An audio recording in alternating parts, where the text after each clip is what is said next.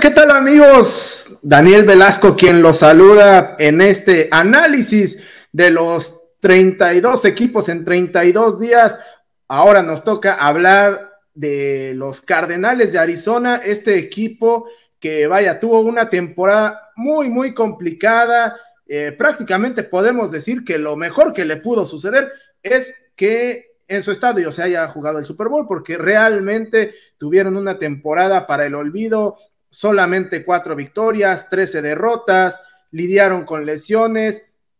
una fiesta prácticamente en el, en el coreback, entre lesiones de Kyler Murray, eh, y vaya, batallaron toda la temporada para tener una, una cierta estabilidad y pues hoy están prácticamente en un nuevo proceso. Eh, pero bueno, vámonos poco a poco, vamos desglosando justamente a este equipo que bueno, ya decíamos lo difícil que fue la temporada en cuanto a marca y pues eso obligó a tener una serie de cambios eh, que bueno, iniciaron desde la agencia libre en donde pues perdieron sin duda alguna a uno de sus jugadores que ha sido referente a lo largo de los últimos años. Me refiero a DeAndre Hopkins, que de hecho, pues termina por anunciarse que estaría firmando con el equipo de los Titanes de Tennessee y pues esto evidentemente repercute justamente en,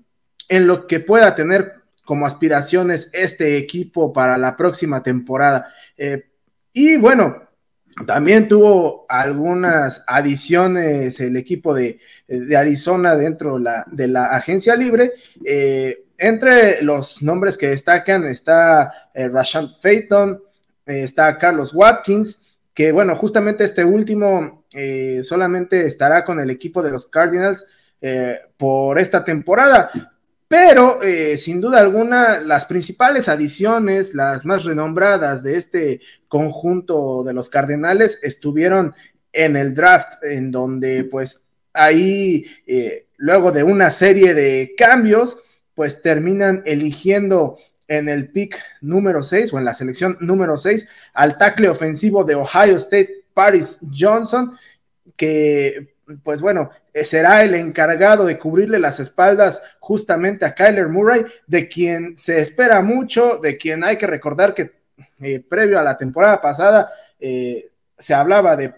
la posibilidad de que saliera, finalmente termina siendo renovado y pues al final de cuentas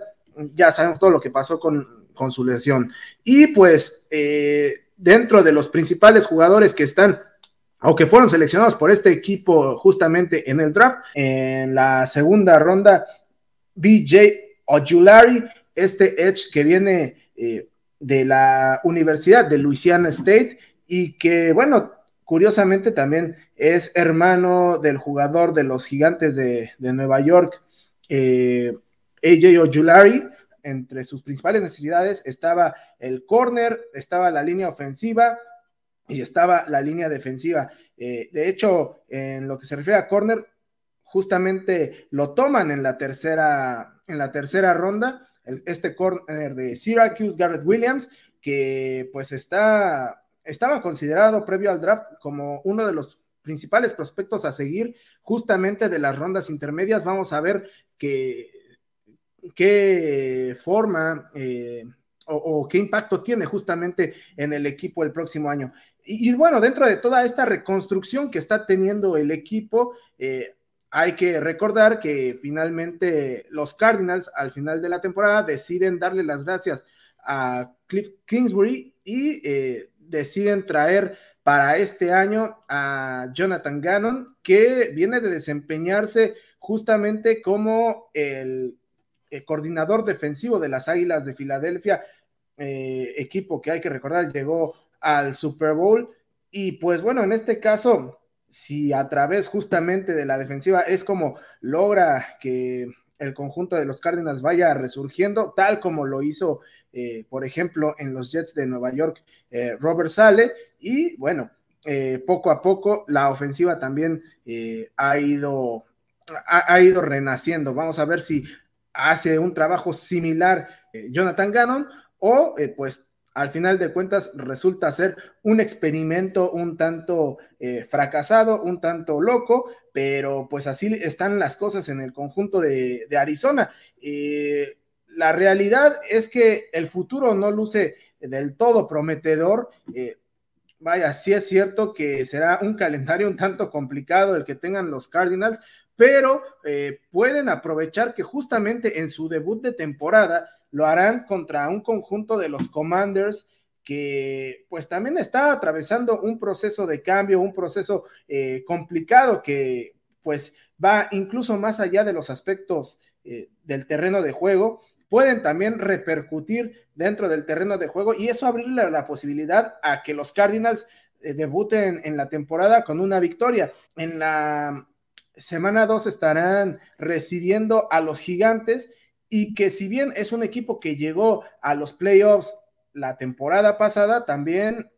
la realidad es que es un equipo que no convenció del todo a pesar de haber eh, conseguido regresar a los playoffs por primera vez desde 2016. Así que eh, ya veremos, ya veremos qué es lo que le depara a este conjunto de los Cardinales, porque después ya empieza a complicarse el calendario, eh, siguen los Cowboys, siguen los Niners, los Bengals, y bueno, evidentemente el panorama no es para nada alentador para el conjunto de los Cardinals, que seguramente también estarán peleando otra vez eh, como uno de los peores equipos de la liga. Tan es así que en algunas casas de apuestas son los favoritos para terminar con el pick número uno del próximo año, lo cual pues abriría la puerta a que pudieran seleccionar al que muchos consideran el nuevo gran prospecto eh, del futuro de los corebacks, me refiero a Caleb Williams. Pero bueno, eso será ya hasta el próximo año. Veremos eh, qué es lo que sucede con estos Cardinals eh, en esta temporada. Sin duda alguna, sí será una temporada bastante, bastante difícil, pero al menos intentarán no terminar con el peor registro de la liga. Eh, por lo pronto, amigos, pues vamos a dejarlo hasta aquí. Yo soy Daniel Velasco y recuerden seguirnos aquí en pausa de los dos minutos a través de todas nuestras redes sociales, las cuales están apareciendo en pantalla. Ahí lo ven en la parte inferior. Recuerden también darle clic a cada uno de los análisis que estamos llevando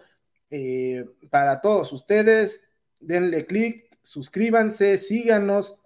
y por supuesto Compartan todos estos eh, contenidos que llevamos para ustedes para que el canal siga creciendo, para que cada vez seamos más en esta familia de pausa de los dos minutos y sigamos trayéndoles a ustedes el contenido que tanto les gusta. Cuídense mucho. Esto es todo de mi parte. Hasta la próxima, amigos.